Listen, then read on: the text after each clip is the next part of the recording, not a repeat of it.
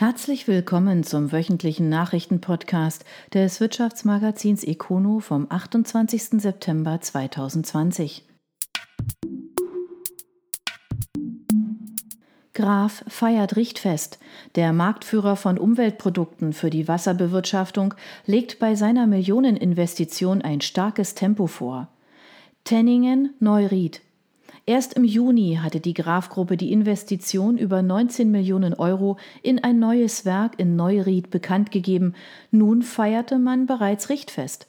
Wir sind sehr froh, dass wir nach einer längeren Planungs- und Genehmigungsphase mit dem Bau beginnen konnten. Wir sind optimistisch, dass wir trotz der Einschränkungen durch die Corona-Pandemie wie geplant den Betrieb aufnehmen können. Dies ist vor allem der Verdienst einer guten Zusammenarbeit. Dafür möchten wir uns bei allen Beteiligten ausdrücklich bedanken, sagte Otto P. Graf, Geschäftsführer der Graf-Gruppe beim Richtfest. Der Zweckverband Basik Kehl Neuried ist sehr glücklich über die Standortentscheidung von Graf. Kehl verbindet Baden und Elsass, Deutschland und Frankreich und das neue Werk Neuried verbindet die Graf-Standorte auf beiden Seiten des Rheins, betonte Toni Vetrano, Oberbürgermeister der Stadt Kehl. Auf dem 10 Hektar großen Gelände im interkommunalen Gewerbegebiet entstehen Gebäude mit einer Grundfläche von rund 26.000 Quadratmetern. Im dritten Quartal 2021 soll die Produktion aufgenommen werden. Am Standort fertigt das Unternehmen zukünftig Großtanks mit einem Fassungsvermögen von bis zu 122.000 Litern. Diese werden beispielsweise zur Regenwassernutzung, Regenrückhaltung oder Löschwasserbevorratung eingesetzt. Zudem soll in Neuried eine neu entwickelte stromlose Kläranlage für den französischen Markt hergestellt werden. Über 70 Prozent der Produkte werden aus Recyclingrohstoffen, beispielsweise aus dem gelben Sack, hergestellt. Die Menge entspricht etwa 1,7 Milliarden Joghurtbechern, führt Graf aus. Die hierfür benötigten Rohstoffe stellt das Unternehmen am Standort Herbolzheim selbst her. Der Umsatz und die Zahl der Mitarbeiter des nach eigenen Angaben europäischen Marktführers für Umweltprodukte in der Wasserbewirtschaftung hat sich in den vergangenen zehn Jahren verdoppelt. Im Geschäftsjahr 2019 erwirtschaftete das Unternehmen mit rund 600 Mitarbeitern einen Umsatz von 120 Millionen Euro. Auch in diesem Jahr ist das Unternehmen trotz der Corona-Pandemie weiter auf Erfolgskurs. Das Wachstum des Unternehmens wurde nach außen durch zahlreiche Baumaßnahmen sichtbar. In diesem Jahr hat Graf das Kompetenzzentrum Rohstoffe in Herbolzheim mit einer Gebäudefläche von 23.000 Quadratmetern eröffnet. Fast schon nebenbei entstand ebenfalls in diesem Jahr am Stammsitz Teningen ein weiteres Bürogebäude in Holzbauweise. Die Neuen bei Fiducia. Der IT-Dienstleister verstärkt den Vorstand mit Daniela Bücker und Ralf Teufel an zentraler Stelle plus die Menschen der Woche. Karlsruhe. Der Aufsichtsrat der Fiducia und GAD IT gab grünes Licht für die vom Vorstand vorgelegte neue Unternehmensstrategie und berief zugleich zwei neue Vorstandsmitglieder – Ab 1. Oktober verstärken die bisherige Generalbevollmächtigte Daniela Bücker und der Vertriebs- und Beratungsexperte Ralf Teufel das Vorstandsteam des genossenschaftlichen IT-Providers. Mehr über diese Personalie sowie zu den weiteren Menschen der Woche finden Sie auf econo.de in unserem Dossier. Mahle ermittelt Überkapazitäten. Der Konzern forciert den Umbau, schließt Standorte und baut an anderen Stellen ab. Der Grund dafür ist laut Konzernchef Jörg Strattmann aus zwei Gründen schlicht. Stuttgart. Vor dem Hintergrund der massiven Einbrüche der internationalen Märkte und den anhaltend niedrigen Kundenabrufen hat der Mahle-Konzern nach eigenen Angaben globale Überkapazitäten ermittelt. Das Ergebnis 7600 Stellen sind rechnerisch aktuell zu viel und rund 3700 in Europa und 2000 in Deutschland. Konkret bedeutet das, die Standorte Geildorf in Baden-Württemberg sowie Freiberg in Sachsen werden geschlossen, weil man für diese keine Perspektive für eine wirtschaftliche und nachhaltige Aufstellung im Wettbewerbsumfeld sehe. An den deutschen Standorten Mühlacker-Vaihingen, Neustadt sowie Rottweil sollen daneben eine nicht näher bezifferte Anzahl von Stellen abgebaut werden. Hierzu wolle man nun zeitnah in die Gespräche mit den jeweils zuständigen Arbeitnehmervertretern vor Ort gehen. Dass diese Gespräche nicht einfach werden, dazu hat die IG Metall am Standort Rottweil schon mal einen Vorgeschmack gegeben. Dort seien in den vergangenen Jahren bereits gut 200 der einstmals mehr als 1000 Stellen abgebaut worden. Ergo habe dieser Standort einen Beitrag geleistet. Ganz generell bemängelt man bei der Gewerkschaft, dass es bislang speziell für die Standorte mit Verbrennerfokus keine echte Perspektive gebe. Dafür formuliert Mahle CEO Jörg Stratmann eine klare Meinung zu zwei Bereichen, was die Zukunft betrifft. Erstens. Zugleich bleibt das Vorantreiben der technologischen Transformation unerlässlich. Zweitens. Mahle prognostiziert eine Rückkehr der Fahrzeugmärkte zum Vorkrisenniveau erst in mehreren Jahren. Mahle ist einer der führenden Zulieferer der Automobilkonzerne mit dem Schwerpunkt auf Verbrennermotoren, hat in den vergangenen Jahren aber auch alternative Antriebe in den Fokus genommen. Die Gruppe beschäftigt weltweit gut 77.000 Mitarbeiter und setzt 12 Milliarden Euro um. GEA trennt sich von Kompressorenhersteller Bock. Das Unternehmen aus dem schwäbischen Frickenhausen bekommt einen neuen Eigentümer. Frickenhausen. Der Düsseldorfer Maschinenbaukonzern GEA oder GEA verkauft den Kompressorenhersteller Bock im Rahmen seiner Fokussierung auf die strategischen Kernmärkte Nahrungsmittel, Getränke und Pharmaindustrie passe der Kühltechniker nicht mehr ins Portfolio, so der Düsseldorfer Konzern. Neuer Eigentümer wird die Nordholding. Der Kaufvertrag ist unterzeichnet, zum Kaufpreis gibt es keine Angaben. Damit geht eine etwa einjährige Suche nach einem Käufer zu Ende. GEA hatte bereits im Oktober 2019 erklärt, sich von Bock trennen zu wollen. Nun ist klar, wer der neue Eigentümer wird. Wir freuen uns mit der Nordholding einen mittelstandserfahrenen Eigentümer für Bock gefunden zu haben, sagt Stefan Klebert, Vorstandschef von GEA. Man sei überzeugt, dass die Nordholding das Geschäftspotenzial von Bock als Hersteller kommerzieller Kompressen weiterentwickeln werde. Bock beschäftigt aktuell 340 Mitarbeiter, die zuletzt einen Umsatz von rund 90 Millionen Euro eingespielt haben. Zwei Drittel der Mitarbeiter sind am Stammsitz in Frickenhausen bei Esslingen. Das Unternehmen unterhält daneben noch drei weitere Standorte in der Tschechischen Republik, in Indien und in China.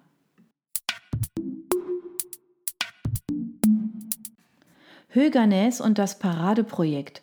Der Hersteller von Metallpulver investiert Millionen in eine spezielle Anlage. Mit dem hochreinen Pulver will man Anteile in einem Zukunftsmarkt gewinnen. Laufenburg.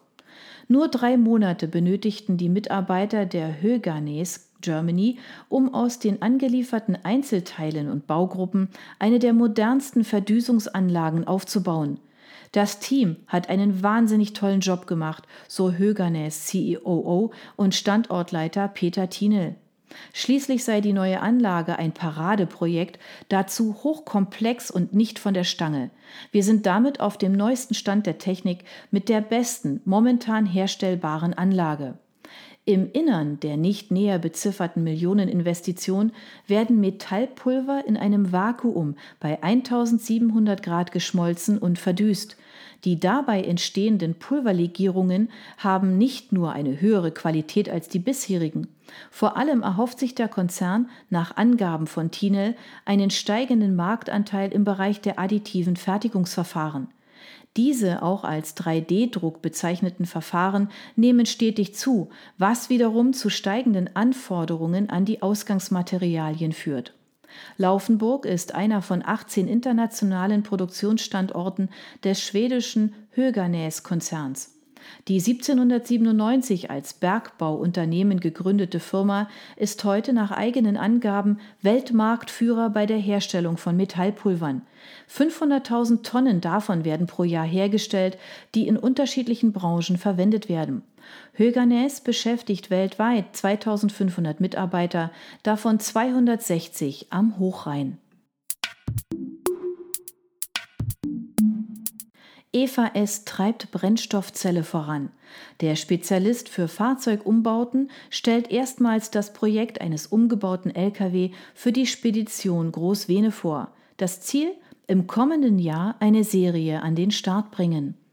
Zell unter Eichelberg.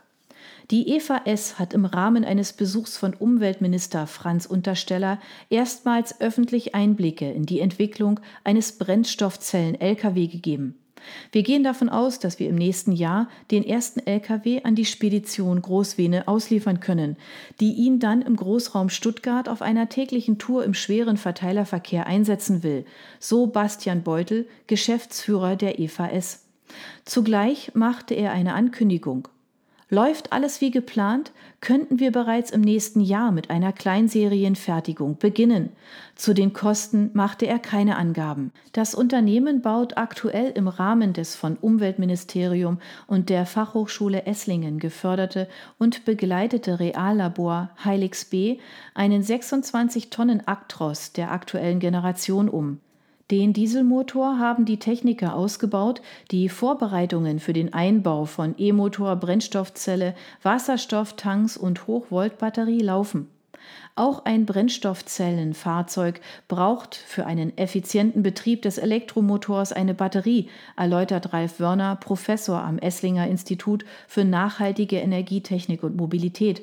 Nur in der Kombination mit der Batterie könne die Brennstoffzelle den höchsten Wirkungsgrad erzielen. In der Praxis soll das umgebaute Fahrzeug eine Reichweite von rund 500 Kilometern erzielen.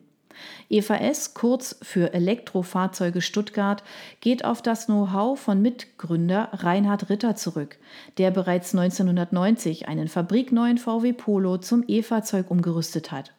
Die Technologie des Unternehmens, vor allem das Batteriemanagement, wird in der Branche viel beachtet.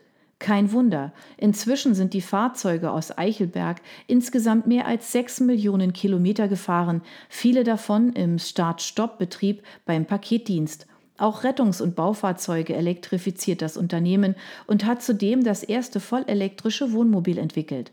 Seit 2016 gehört EVS mehrheitlich zur chinesischen Beijing Zhonghuan Investment Management, einem der führenden Zulieferbetriebe und Bushersteller. Das Aushängeschild die Hochschule Offenburg nimmt ein Innovationszentrum Energietechnik in Betrieb. Das Millionenprojekt zeigt anschaulich, wie energieeffizient Gebäude heute schon sein können. Offenburg im Rahmen einer offiziellen Übergabe hat die Hochschule Offenburg das Innovationszentrum für Energietechnik, kurz RIZ Energie, in Betrieb genommen. Herzstück des Null-Energie-Laborgebäudes ist ein 900 Quadratmeter großes Technikum mit einer Raumhöhe von rund 10 Metern. Dazu kommen noch Werkstätten. Im Innern wird ein breiter Forschungsbereich adressiert.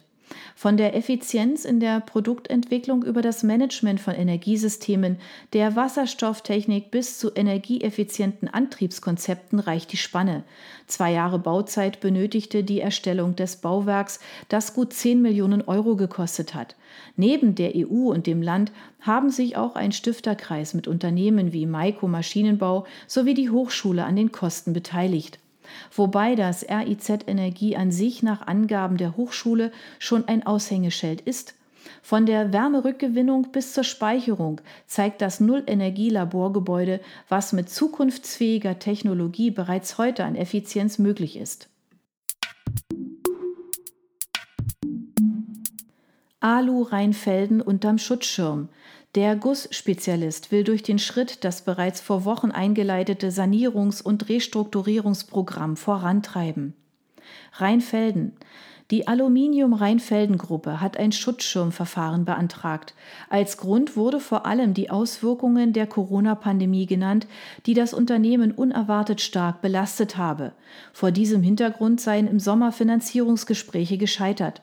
Bereits im Juli hatte Geschäftsführerin Erika Zender ein Sanierungs- und Restrukturierungsprogramm angekündigt, in dessen Rahmen unter anderem 30 der 256 Arbeitsplätze abgebaut werden sollten. Dadurch habe man eine realistische Chance am Markt und wir können mit Zuversicht in die Zukunft schauen.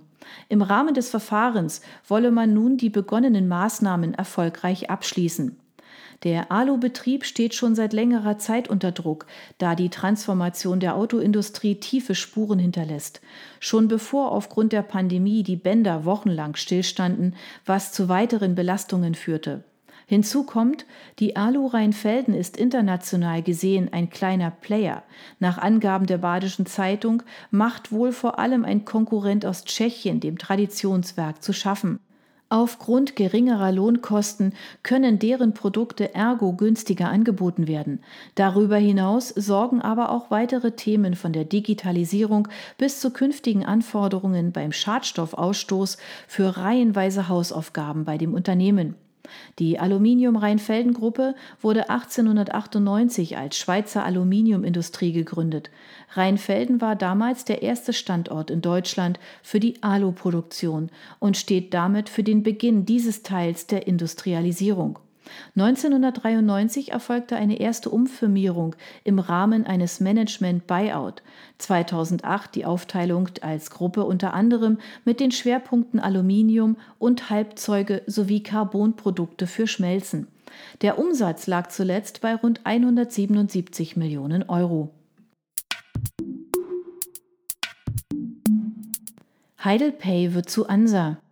Der Zahlungsdienstleister firmiert um und wirbt 80 Mitarbeiter eines gescheiterten Branchenriesen ab.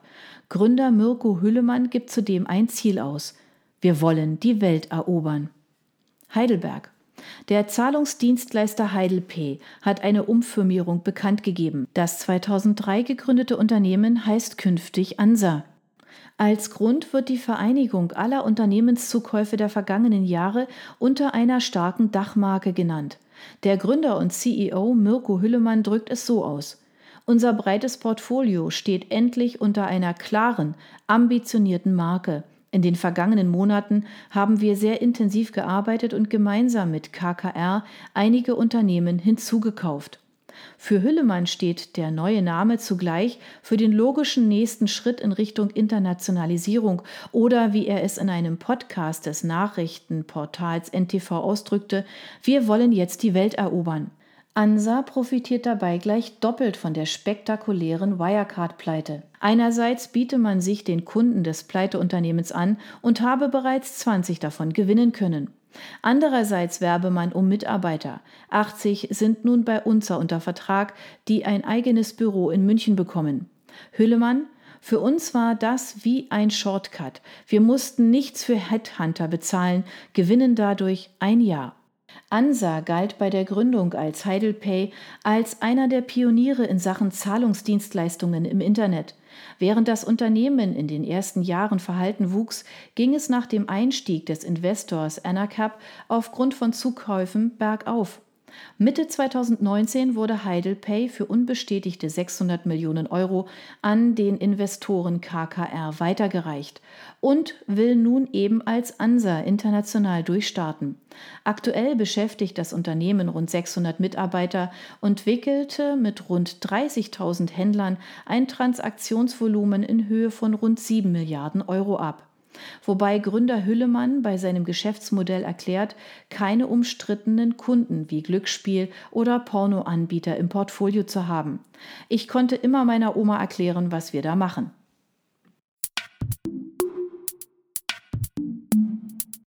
Das waren die Nachrichten des Wirtschaftsmagazins Econo. Ihnen gefällt unser Podcast? Dann abonnieren Sie ihn doch ganz einfach. Sie werden dann automatisch auf die neueste Folge hingewiesen, sobald sie online verfügbar ist. Sie finden uns auf Spotify, iTunes, Deezer, Enker FM und vielen anderen Plattformen unter Econo, der Nachrichtenpodcast. Sie möchten mehr zu Personalien, Events oder verschiedenen innovativen Themenschwerpunkten erfahren? Dann schauen Sie doch bei uns auf econo.de vorbei. Wir freuen uns auf Sie.